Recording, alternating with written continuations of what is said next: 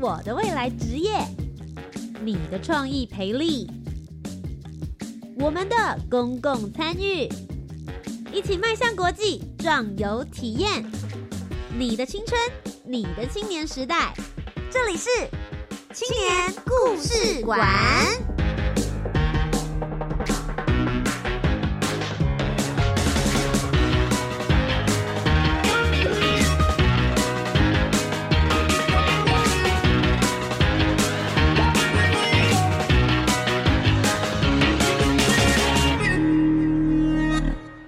青年，一个故事，改变与感动就从年轻人开始。欢迎来到青年故事馆，每周三晚上的七点零五分到八点钟，在教育广播电台跟你一起分享属于台湾青年的故事。我是节目主持人涂杰，今天在节目当中呢，要跟大家分享的是一个在疫情之中发展的故事。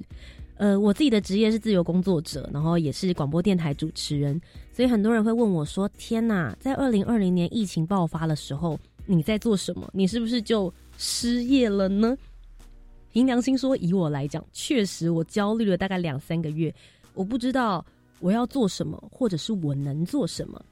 今天呢，教育部青年发展署邀请到的这一位呢，他们就是在去年疫情的时刻的时候，意外发展出了一项计划。这项计划呢，真的是利己利人，同时之间也非常非常的有意义，是来自于青年志工服务站的主题式的服务方案分享。他们是来自于八斗子的渔村，他们做了一些什么样子的计划呢？我们就一起来听听今天受访者跟我们聊一聊，来自于不二传说团队的星云。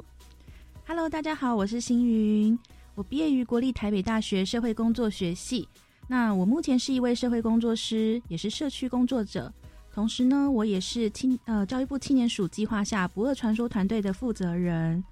那我们在二零二零年疫情发生的时候呢，我们在每一季都执行了一次渔村的暖实地计划。一季一次的计划呢，我们服务了不同对象，包含了街友、单亲妈妈、外籍移工。等等之类的弱势家户，稍后呢我们会跟大家逐一的介绍。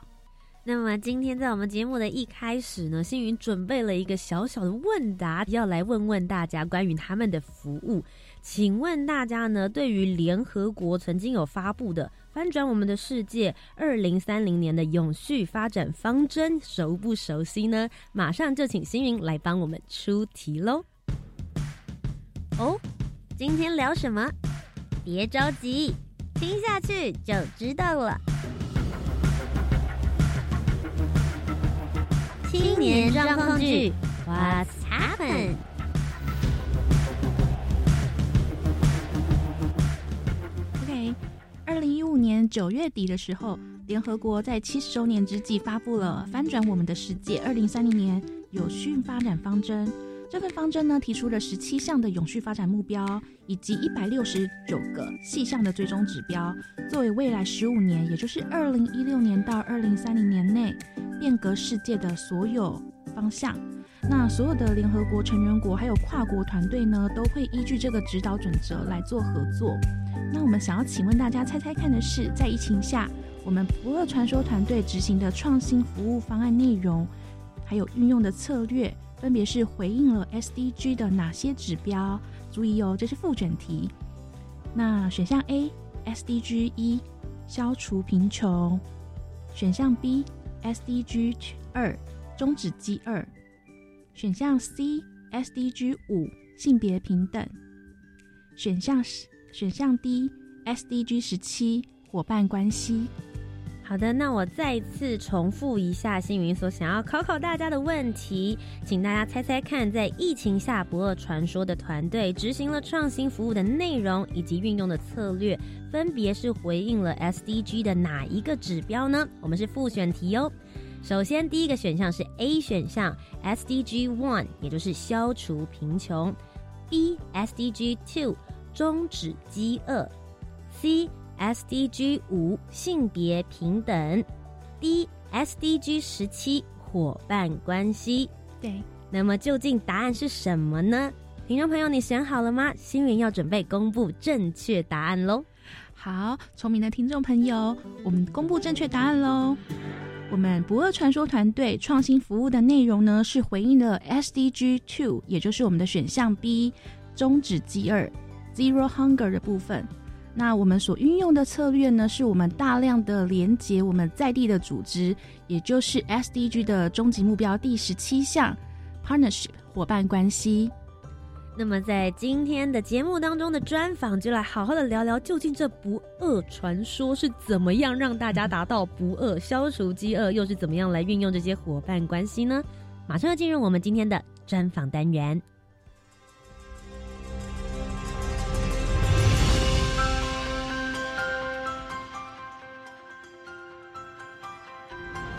公共参与，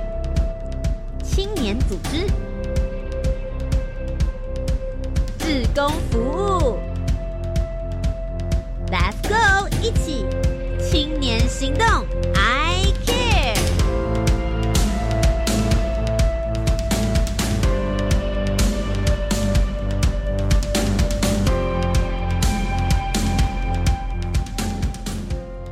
今天的专访单元，再一次跟大家打声招呼的是星云。嗨，大家好，我是星云。星云刚刚在节目的开头呢，其实有跟我们聊过了。你们是在疫情之中发展出这个不二传说里面的企划，可不可以跟我们聊聊当初怎么会有这个发想？同时之间不二传说，你们到底在做什么？不要再卖关子了。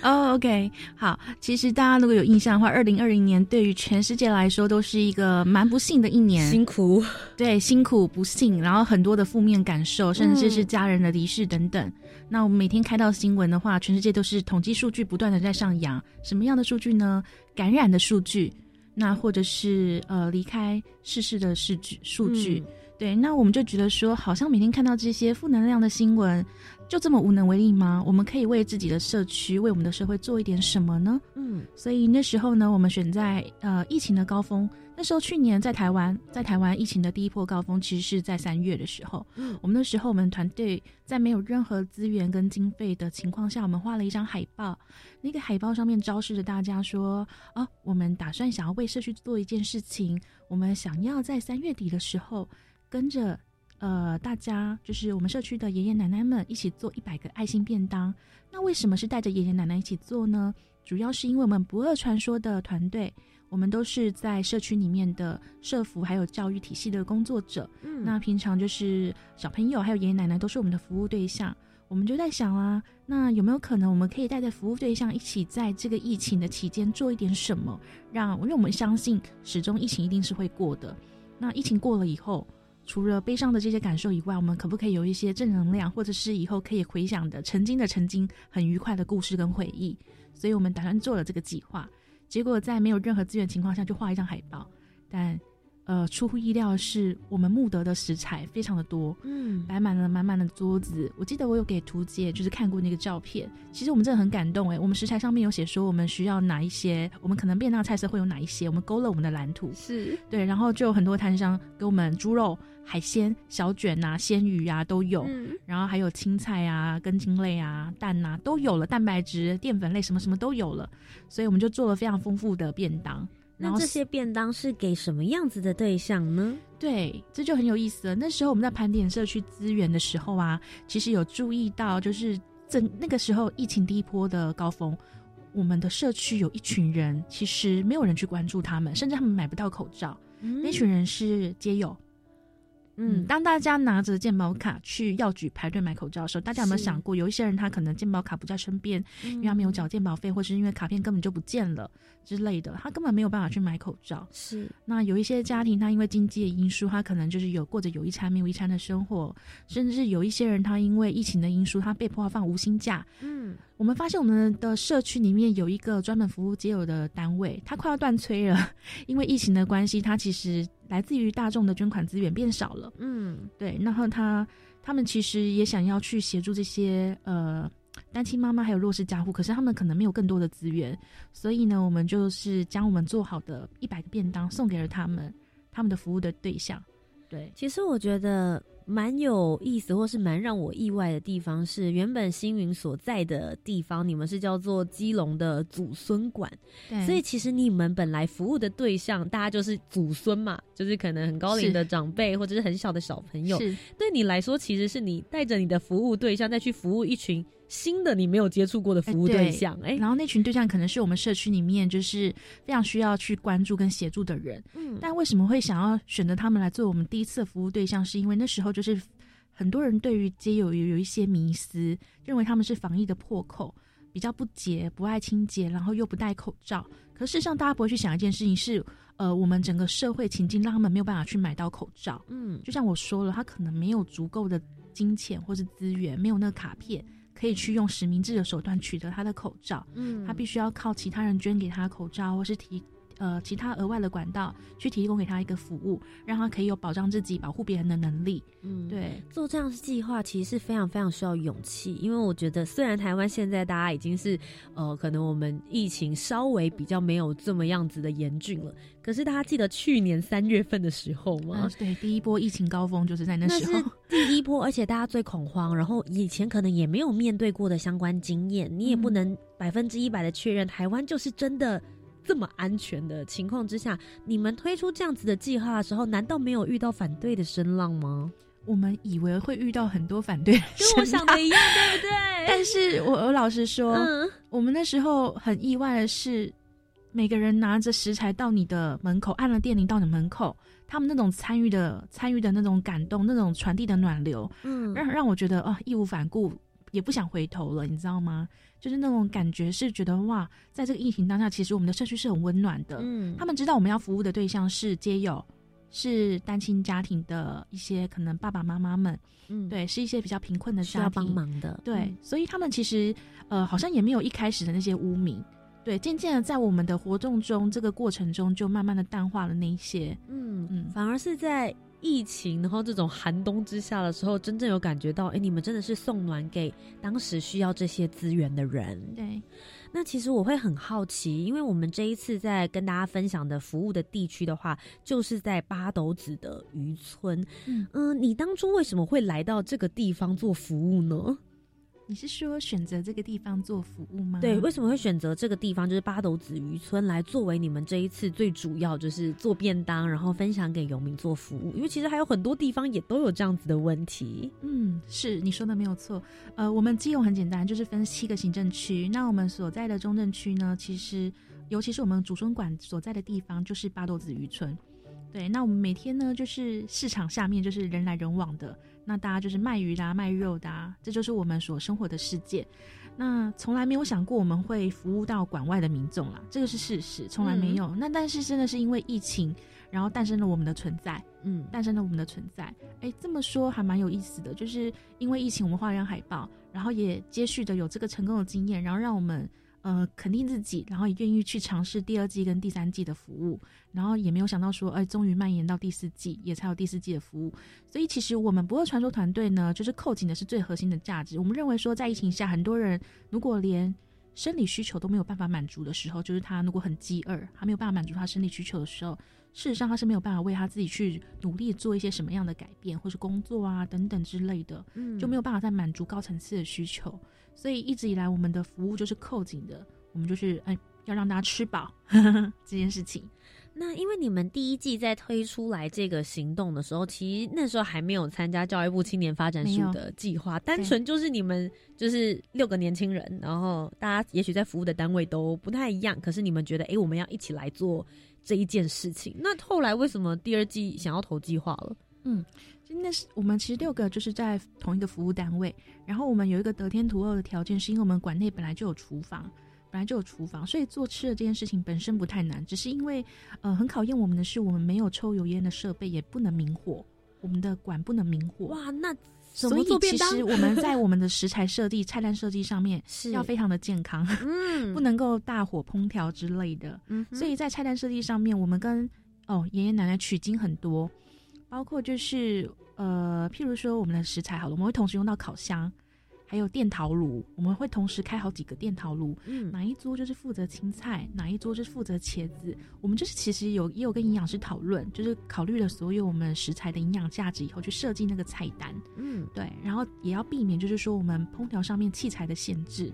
譬如说油温啊，因为毕竟不能够用大火快炒的。嗯，对，所以很多东西是你可以看到是大同电锅开，烤箱也开，微波炉也开，电陶炉也开的情况下，然后一起去完成很丰盛的便当，像是有那个呃小卷，我们八斗子产的新鲜的小卷，那还有白带鱼卷，那还有狮子头，我们自己捏的狮子头，那还有就是南瓜米粉，对，还有白饭呐、还有卤蛋之类的，还有就是我们当地十大伴手礼的泡菜。对，其实我们的便当其实吃到的人都觉得很开心，那是我们的服务单位，我们服务的那个基友单位，他后来反馈给我们的意见跟回馈，他说他们其实很感动，有在有人愿意在这个疫情当下还去提供这些便当给他们，因为跟他们平常吃到那种可能便当店卖剩的不一样。嗯，对，平常有些便当店可能卖剩的，或是有些便利超商，它有些快要集齐的会捐给他们，但是可能对于这些街友或是贫困家庭人来讲，他们没有吃过就是那种热腾腾刚送来的那种便当。嗯，对。那像你们在服务的过程里面，除了你们就是志工自己本身去做，或者是你们本来的这些工作人员之外，你们也找了你们的服务对象，也就是所谓的祖孙这两块，他们的参与的过程，他们总共参与了哪些地方？你自己的观察，觉得他们自己个人得到的回馈会是什么？嗯，其实严格来说，去年前三季的活动，小朋友参与的不多。对，小朋友参与的不多。那我们让长辈参与的是，除了就是从一开始的食材募集嘛，然后到食材讨论。像我们第二季的计划，我们开始向教育部投案的是叫“仲夏月圆”，粽子的粽，夏天的夏，月亮的月，缘分的缘。这个招式就是我们呃预告着可能疫情可能即将蔓延到第二跟第三季。那我们不二传说本来就是因为疫情的存在而存在的一股力量。那我们希望可以因着疫情存在，然后我们持续着我们的服务。所以我们觉得昭示的就是大家，我们即将在第二跟第三季的一些重要节日，像是呃端午节跟中秋节的时候，我们要做六百颗，呃六百颗的粽子，还有七百颗的爱心月饼，然后送给这些家户。是对，这个也蛮考验我们的器材设备的。对对，那但当我们在决定要做粽子这件事情的时候，你知道我们从来没有包过粽子的人，画过粽子啦，有画过啦，也有做过那种劳作的粽子，可是没有包过粽子。是那我们就当然要向当地的很多婆婆妈妈们取经，包括粽叶的选择。你知道，光一个粽叶就有很多的工作要做。譬如说，我们买粽叶回来要先泡，泡完以后呢，要先洗，要先刷，刷完以后还要先剪它的叶头，因为会尖尖的。剪完叶头以后还要擦干，就是光一个叶子的部分就有很多道的工序要处理。这些事情很多现在年轻人都不会做嘞。你看起来跟我也就是差不多年纪而已，你们是不是也是要自己先去做完功课对，才能够来我们？也要跟很多的奶奶们讨论。嗯讨论，就譬如说，我们光米的选择也经过很多的讨论，你要用生米还是用熟米，还有包括里面的内容物，因为其实我们对我们来讲，我们服务的对象都是弱势的民众，嗯所以其实我们在食材选择上真的是很锱铢必较。譬如说，我们我们的我们规模到什么程度呢？我们的粽子里面每一颗都超过两百克，非常巨大以外。我们里面包的就是有来自于当地十大伴手礼捐给我们的干贝，对，怎么竟然有干贝？对，我们的粽子里面有干贝以外，我们连香菇都放两种，因为香菇嗯有多糖体，我们希望这些人吃了以后，就是可以比较少健康的负担，是那可以增加他们的抵抗力。所以我们也没有传统的咸蛋黄，我们放的是鸟蛋，卤的鸟蛋，它的大小跟咸蛋黄差不多，但是它的嗯营养价值比较高，胆固醇就不到十分之一。对，所以其实其实也很讲究。对我们其实在这个过程里面，我们跟很多长辈，长辈其实会一开始会觉得说，传统的粽子就是要包蛋黄，不是蛋黄就不是台湾种。没错，很多人会有这种想法。对，但是我们有跟他们讲一件事情，就是说，其实这些贫苦的人，他没有本钱生病。对他重要，我们希望种下月圆给大家的是年节的应景吃食以外，我们希望大家吃的是没有负担的。嗯，所以我们在里面加了很多的菇，然后还有就是跟爱买合作企业合作，就是呃特别烹调的一些猪肉以外，然后还有就是放上我们的干贝、鸟蛋呐、然后让整个种植的营养价值是比较高的，然后也比较没有负担的。对，其实大家都会想说啊，我做便当啊，然后送给前面讲的有需要帮助的家庭，或者是呃有需要协助的这些街友，我们就只是要煮好，然后给他们就好了。但事实上没有大家想象中的这么简单。不过传说其实在后面也会去思考说。这个东西捐给了他们，让他们吃下去之后，是否是可以对他们的身体能够有益处的？让他们不是只在服务在这个阶段就断层了，也是需要考到考虑到他们后续的一些健康的问题的。对，所以这个过程中啊，就是刚有提到，就让很多长长者参与进来。那同时呢，我们也是在传递我们的理念，跟长者们做一些教育。那他们认同以后呢？他们其实会很努力的去想帮我们去完成这个计划。是，所以其实我们蛮有成就的是，诶，我们带着我们的服务对象去写下了一季又一季的传说。那第二季的时候，我们就完成了六百颗，我们称之为福气粽，吃的人都很有福气，因为它是非常健康，然后又非常大颗的粽子。哇，我们一百五十斤、一百六十斤的油饭只够包六百颗，你知道那粽子多大颗吗？对，非常非常的大颗。对，所以今天在节目的第一阶段呢，听星云跟我们分享了不二传说是如何在疫情的时候冲出了一个破口，找到他们能够将这些温暖、感动继续服务给这些社会大众的方式跟方法。那当然，刚刚我们聊了，就是他们有分为四个季嘛，就 Q one、Q two、Q 三、Q 四，他们都做了各自不同的计划。究竟在这执行的过程里面，星云有什么样子印象深刻的小故事要继续跟我们分享呢？就来。期待我们第二阶段的青年故事馆了。与此同时呢，在现在第一阶段结束的时候，心源也要跟我们分享一首歌曲，他觉得是跟这一次执行的计划是很有关联的。好，对我有想要跟大家分享一首歌曲，是我觉得跟我们服务的过程很像的，就是欠一个勇敢。为什么想要跟大家服呃分享这首歌呢？是因为它其实歌词我还蛮喜欢的。他说：“如果你不想跟别人一样，就要更努力去闯。那满头的大汗，我在追赶，很喘，这个过程很喘，但是相信我会赶上。那为什么会特别有感触？是因为其实我大学的时候我没有参加过任何的社团，我非常的忙碌，跟一般大学生不一样，就是半工半读，然后在呃自己的学业跟事业上面就是取得一个平衡。对，然后我没有参加任何的社团。”就是也没有什么社团的经验，所以对我来说，因为教育部这个计划是给十八到三十五岁的青年可以去投案、自主团队投案的计划，哎，我就想着好像年龄也快到，快到了，那赶快去投好了。所以我觉得这首歌就是给我了我一个勇气。我那时候想说，哎，我干嘛跟这些学生去竞争？可是又想不对啊，我也没有玩过这些东西啊，我既然在年龄里面，我干嘛不去投？然后我也是真的想为这些人做一点事情。虽然第一季没有任何资源跟经费情况下我可以做，可是如果有你不用去募资源的情况下，你可以更把心力的去好好去经营去做这些事情，是不是更好？那我们接下来就一起来听听这首棉花糖的《欠一个勇敢》。稍待一会儿再继续回到青年故事馆。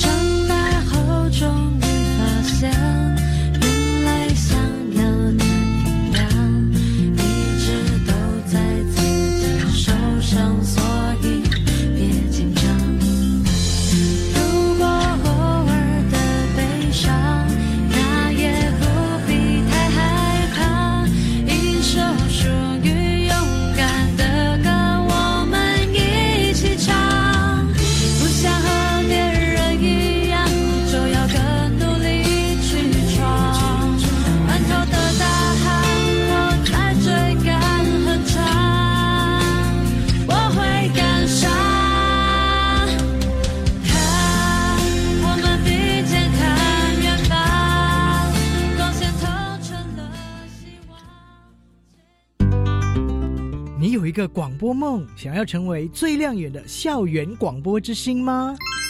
众所期待的教育电台金声奖又来喽！今年总共有七大项奖项，入围或是得奖者就有机会可以成为教育电台校园节目的储备人员。网络报名时间是从四月十五号到三十号的中午十二点以前。你还在犹豫什么？快来秀出你的创意！下一个广播星星就是你。我喜欢听故事，我喜欢听小朋友聊天。小朋友，你喜欢什么呢？小小宇宙探险号节目调查小朋友的大喜好，用声音陪伴小朋友想象翱翔。周一到周三晚上九点半，小小宇宙探险号是童年的好朋友。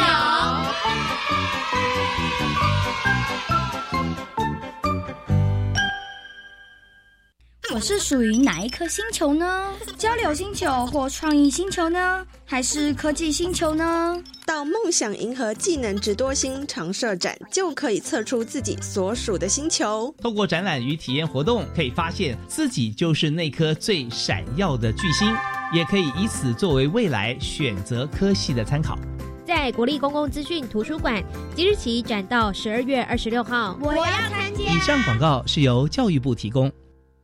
我们有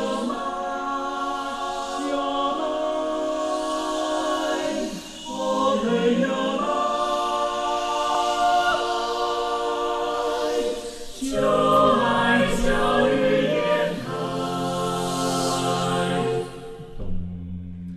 我们是台北室内合唱团您现在收听的是教育广播电台。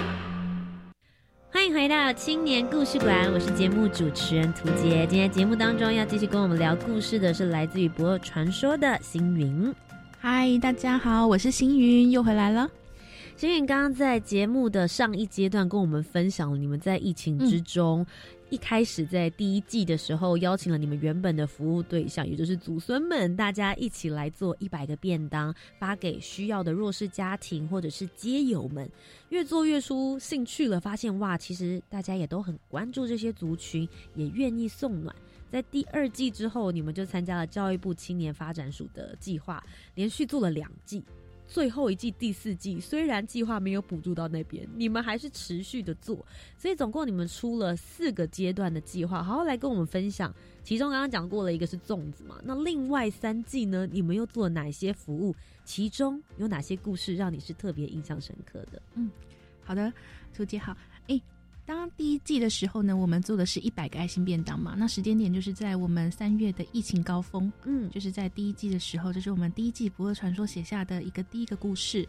那接下来呢，我们《不二传说》本来就是因为疫情而存在的，没想到疫情就是这样蔓延着下去。所以第二季的时候呢，我们发现了，其实粽子啊，或者是月饼啊，这种年节吃食都很贵，都很贵。对于那些本来生活就在底层的人，或是生活不太。容易的一些家庭来说是一个很大的负担，可是我们也觉得说，嗯，自己有一个相对剥夺感呢。就是当社会的资源都变少的时候，如果没有我们去协助跟服务他们的话，其实他们也没办法感觉到那种年节的气氛，那种相对剥夺感是会很严重的。所以我就在想，那既然不二传说团队我们几个是因为疫情而存在，那是不是疫情没有结束以后，我们就还是可以续写，带着我们的服务对象去续写这些正能量的传说呢？嗯，所以我们打算在第二、第三季的时候，我们写了一个计划，因为那时候还不会预料到说疫情会蔓延到第四季，是，所以我就写了一个仲夏月圆，就昭示了大家说，我们即将在第二季端午节的时候包六百颗粽子，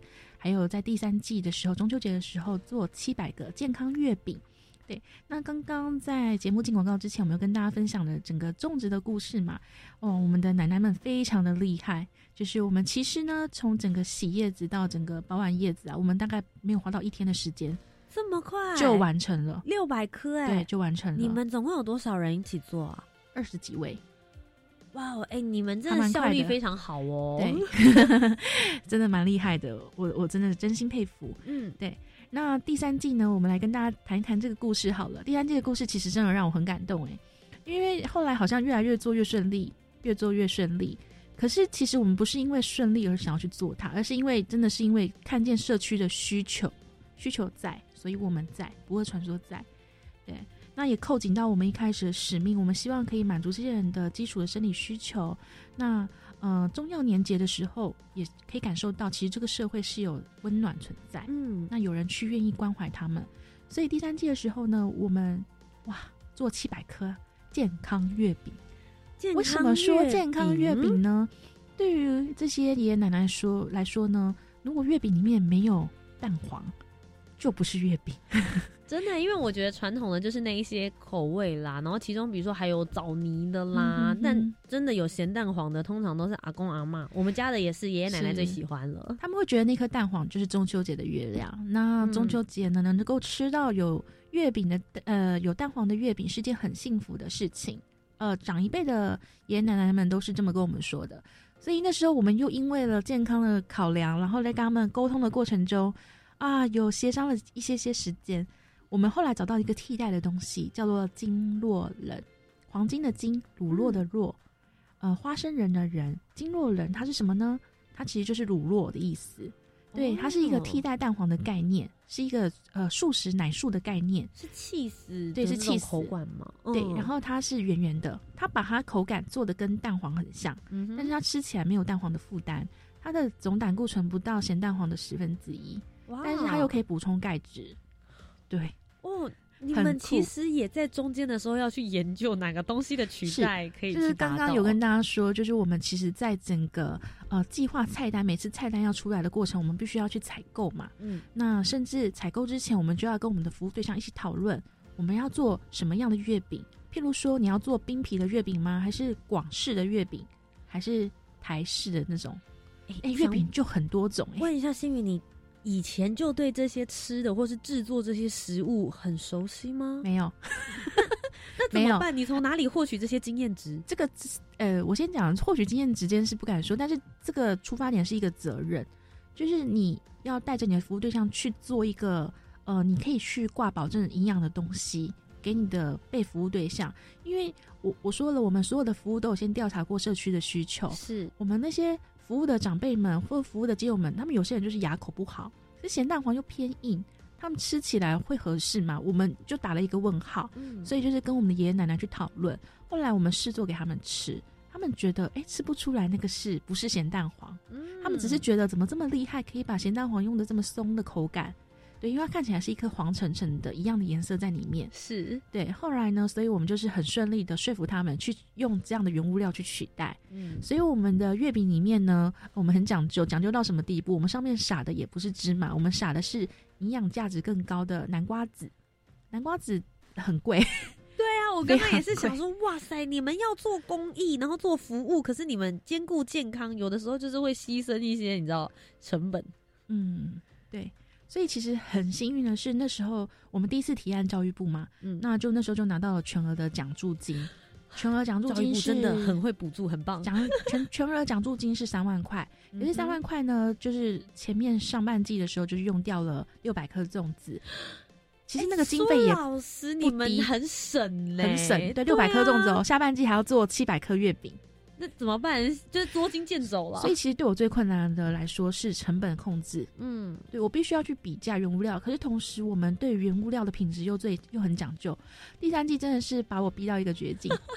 那你们第二跟第三季的时候，还有在接受就其他人的赞助，就没有了就。我基本上我就没有对外劝募东西，我不对外劝募。为什么？因为有资源的情况下，我基本上不希望再有资源就是这样重复进来。可是那个资源也没有多到第二季的时候，有人主动就是嗯提供干贝。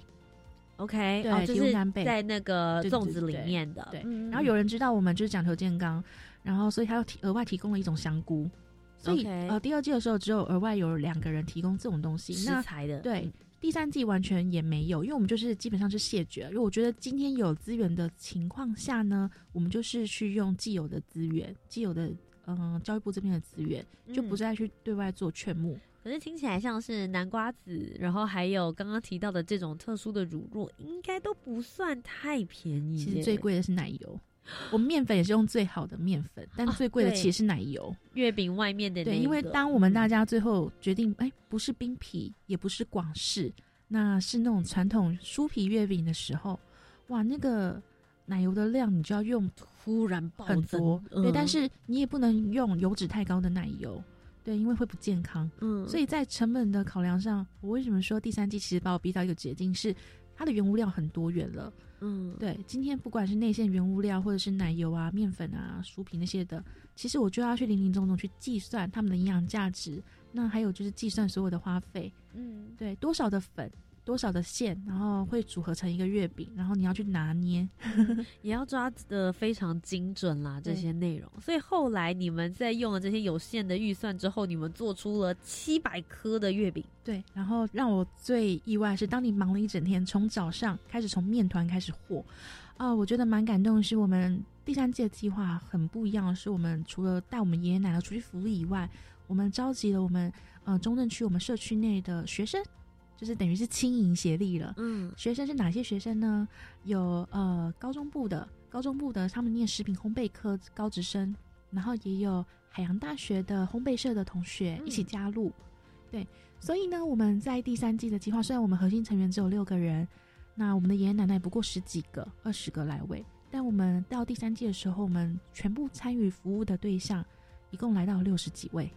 六十几位，对，那也是对我们一个很考验的地方是，当六十几个人全部都塞在 同一个地方的时候，你要多大的空间才能够让他们去舒服的去工作一整天？是，所以后来我评估，我们有一个得天独厚的厨房，馆内的厨房就不敷使用了。而再来是不敷使用的原因，是因为我们的烤箱只有三个，一盘烤十五个的话，我可能要烤到晚上。嗯，对，那月饼烤完以后，你还不能直接包装，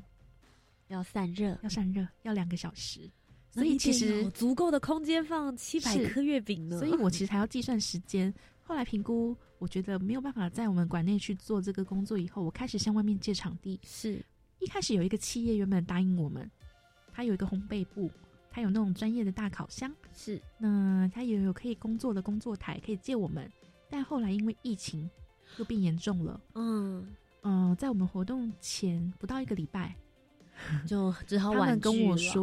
嗯。嗯没有办法借给我们，嗯。因为嗯疫情的东西，疫情的因素，怕他们也观感不愿好。意，对我我完全可以嗯。理解，只是对于身为活动的主办方，哇，我真的像热锅上的蚂蚁，对你来说很紧张，真的是很大的挑战，只剩一个礼拜的时，间，去哪里因为所有的报名表找都已经就定进来位了对，嗯。那我就开始在找替代方案。那我们教育部青年发展署这边的北基青年志工服务站呢，其实是从我们投案的时候就是成为一个很好的伙伴。嗯，当我把问题就是回馈给他们，呃，回应给他们的时候呢，他当天就帮我连接到了一个资源，这个资源是海洋大学的课外活动指导组。那个老师听了我的需求以后，马上拍了照片给我，他告诉我说，他们有一个烘焙社，烘焙社他们平常使用的社团教室是一个大礼堂。那个大礼堂平常可以做其他用途，但是如果没有其他用途的时候，烘焙社同学都可以去使用。是，所以他决定要借给我们，是非常好的大礼堂，对，很漂亮又很干净的大礼堂。然后还有就是很大的烤箱，嗯，所以真的是突然之间就缓解了你所有的问题。对，而且重点是他还不跟我收场地费，什么？我非常感动，因为太佛系了。我所有的经费就是全部都用在食材上面，是我也没有多余的经费了，嗯，所以。当他们愿意去呃分享这个场地资源的时候，我其实很感谢，嗯他们可以让我们开冷气，然后让所有的职工们在即使戴个口罩，也可以在一个很舒服的环境下去工作，甚至那些冷气可以加加快那些月饼的散热。其实对我来说，那是一个非常得天独厚的条件的场地，我有点因祸得福啦。你有点有有了解吗？其实有点因祸得福。其实星云这一段故事的时候，我真的觉得他人单的角色，除了告诉大家说，哎，我们应该要领头的一起去做，他很像在搓汤圆的人，就是他哎一路的时候寻找资源，然后哎一路哦我找到这个面粉啦，然后哎我找到这个汤圆里面的素材材料，我找到搓汤圆的那双手，然后我找到了。搓汤圆的场地，然后最后还有一些很棒的烤箱，大家可以一起来完成这件事。就是做志工，有的时候除了热忱之外，其实还要有一些资源整合的概念，对不对？嗯，哎，你说到一个重点，资源整合真的是蛮重要的，也跟我们的专业很有关系。其实我们在每次的计划之前，呃，都会去做社区资源的盘点。盘点很重要，什么意思呢？我盘点的社区有哪一些问题，有哪一些需求，有哪一些资源面。这个资源面是人力的、物力的资源面，像是十大伴手礼就跟我们成为一个很好的关系。对，那社区里面有一些青年，他是跟念食品烘焙科有关的，所以也投入我们的计划，这就是整个资源串联的部分。那甚至是我会去算报名表里面有哪一些人是有做过月饼的，我会去分组，对我来说很重要。为什么？因为六十几个，你一下子要带这么多人，而且很多人都是不认识的人，你要在短时间内让他们进入状况，还要去做服务，其实有困难度的一件事情。而且你还要做品质控管，因为这是食品哎、对，还不能够烤焦嘞，因为烤焦就没了，材料就这些。对啊，所以其实你有找一些哎已经有经验的人，也许他们可以成为我开始有任务分组。嗯哼，那像食品烘焙科的学生虽然还没有做过月饼，可是他们的主任有做过月饼，是，所以主任开始一开始呢，我们就把整个情境呢就是交给他，他来示范怎么样，我们要来先制作皮，油酥油皮，嗯然后制作完要怎么样擀，然后甚至怎么样包馅，包馅完以后还要去塑形，你要帮月饼塑完形才能够进烤箱，因为如果没有帮月饼塑形就进烤箱的话，月饼可能烤出来会塌。哦，因为里面线比较重，它可能会塌。哇塞，长知识了耶！对，所以其实都要塑形，你必须要去确认它那个收口的地方是收在底部的。嗯，对，如果没有经历过这些阶段的话，其实呃会有一些耗损，会有一些耗损。嗯，但是对我们来对我们来讲，资源都很珍贵，所以其实我们就是很仔细的去盘点每一个要做的步骤，哪些人是可以示范的，哪一些人是要负责擀皮，哪些人是负责包馅，哪一些人是负责跑腿去送送饼的，就是把饼送到烤箱里面，哪一些人是负责就是内场，所以内场就是说烘饼、烘烤饼的那个区域，哪些人是负责打奶油的、和面团的。这个是要经过很详细的分工，哇塞，你们是小型的月饼工厂了耶！哎，确实 哎、就是一个很完整的因为你必须要。短时间内，呃，因为烤箱只有两层，一次可以考一百个，嗯，对，那你必须要把所有的时间都抓好，所以你必须要把这些呃人力去盘点跟精算好，哪些人要在什么时间内做完什么样的事情，你必须要在过程中不断去提点，嗯，对，所以其实没有作长，但是我觉得大家很帮忙的是。在那过程中，他们知道自己在什么时间点要完成什么样的事情，大家是很有目标的前进，所以，呃，刚来不及跟大家分享的是，我觉得最让我感动的是啊，嗯，当你看到七百个月饼在桌上散热的时候，你松了一口气，哇，出来了，出来都出来了，孩你才刚子都生完了，刚松一口气以后，你你下一下一刻又绷了神经，为什么？因为有人哭了。我想说他发生什么事情，我就很紧张，赶快过去。他跟我说他太感动了，他第一次跟我参加我们的活动，他说他太感动了，因为大家都不认识，有老的，有年轻的，也有阿公阿妈带小朋友来，然后还有很多的青年学子。他们大家今天不是来上课，大家不是来上课，大家是为了弱势，为了有一个很好的中秋节，大家一起来努力。那当然，我们只送两颗月饼给人家，其实不够诚意，所以我们去跟其他呃单位做了连接。他们拿到的每一个弱势拿到的是一个就业包，就业平安包。嗯就业平安包里面有粽呃有柚子，还有两颗月饼，还有一些可能内衣啊，还有牙刷，还有一只手表，简单的一些小礼物。那就是让他们可以补足能量，然后过完这个中秋节以后，可以再呃拾起自己的信心，再去就业，去寻找工作。因为很多人在这个疫情下面都已经放无薪假，或是没有工作、没有收入，嗯所以我们希望可以集结这些资源，然后让这些人可以不只是在这个中秋节里面，好像感受到那个年节的气氛，也可以透过这个行动来感受到某一些其他的能量。大家可以想象一下那个画面，就是六十个人，然后你们在同一天，大家一起齐心协力完成七百个月饼，大家一起放在桌子上面散热，然后出炉的那个样子，我我觉得真的会有一种感动啦。彼此之间，我们为了一个目标，大家共同一起前进。那虽然我们彼此不认识，可是我们一起完成了这一项的任务。其实《不二传说》从他们的第一季，然后一路走到了第三季的故事呢，每一季都有一些不同的感动。但我觉得其实他们第四季更有意思了，你们的服务对象稍微做了一点点的跟动，对不对？不再只是那一些呃弱势家庭，或者是你刚刚讲到可能失业的人，或者是呃这些街友们。嗯，呃，疫情疫情终于蔓延到了第四季，我们很不想见到的，对，但是终于蔓延到第四季，我们开始观察了我们社区还有哪一些是我们没有帮助到的对象，甚至是在这个风头上面，呃，非常被严重忽略的族群呢？我们发现是外籍移工。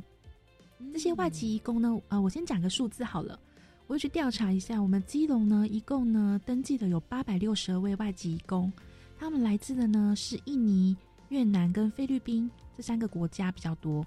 对，那其中呢，大概有绝大多数都会落脚在八斗子这一带。嗯，对，因为八斗子这边有很多渔港，像八斗子渔港、碧沙渔港、镇滨渔港啊、长潭渔港，所以我们光八斗子这边就有好几百位的渔工。对，那我们就想着这些渔工离乡背景来自于东南亚的国家，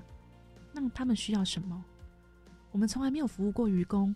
我们只是偶尔看到他们在船上。嗯，对，那他们需要什么？我们开始去跟渔工团体这边了解，后来我们发现到，哇，渔工在台湾的处境真的跟我们想象的不一样。怎么说？你知道愚公有劳健保吗？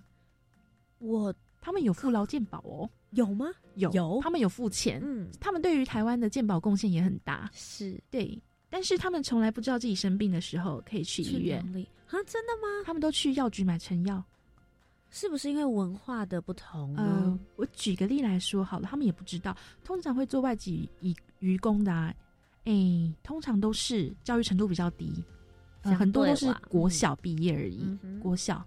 对，所以他们其实没有什么外语能力、语言能力跟文字的能力。嗯，他们的处境跟我们想的不一样，不是所有的渔工都有热水澡可以洗，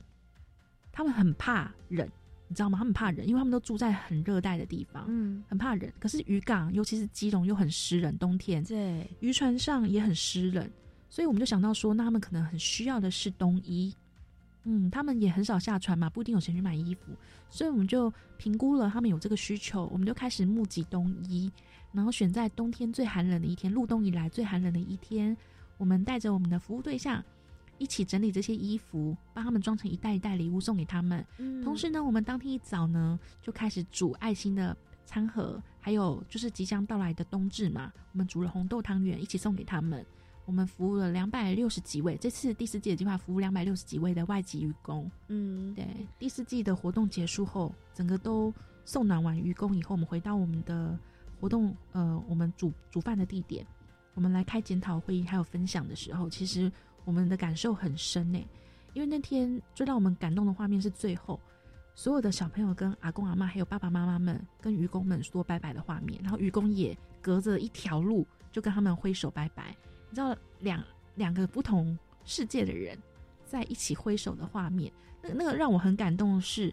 嗯，人与人之间已经超越了语言的隔阂，就是即使我们语言不通，对你你他们会的只是印尼跟越南话，他也英连英文都不会，可是我们却可以就是因为相互珍惜跟尊重，然后最后给予祝福跟道别。我觉得这是我在整个年度里面收获最美的画面，对，很感动，真的。今天非常谢谢星云来到青年故事馆当中，跟我们分享了这么多感动的故事。那也希望不二传说在二零二一年的时候能够继续延续你们的宗旨，跟你们想要继续传递的温暖。那在今天在节目的下一个阶段呢，星云即将要来跟我们分享的就是他平常没有在做这些服务，没有想着这些计划的时候，究竟都看些书，什么样子的书，什么样子的电影呢？我们就一起来听听他的分享。I think, therefore I am。我思故我在。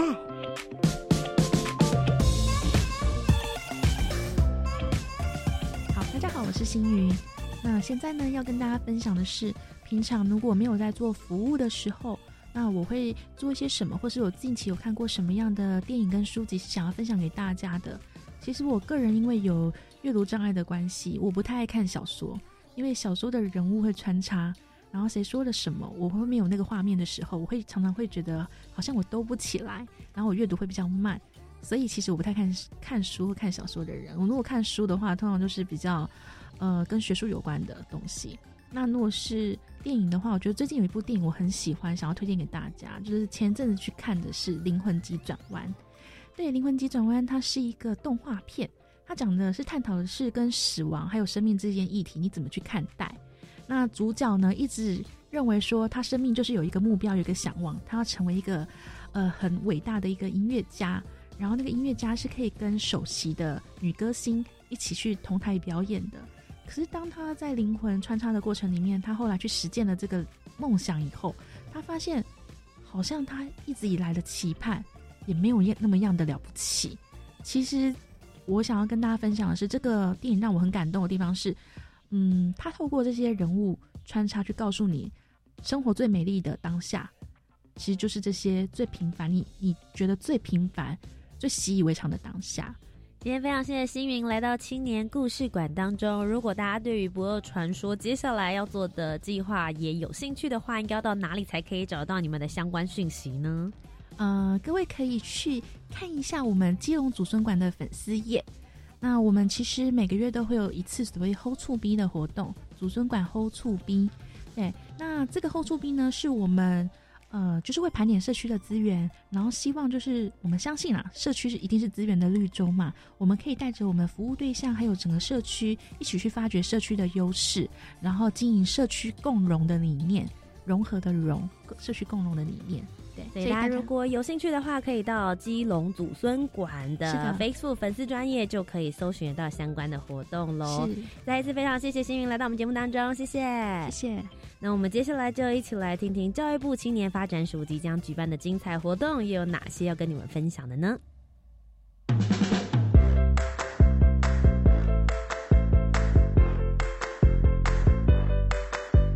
你想参加的活动都在这里。活动地图，I enjoy。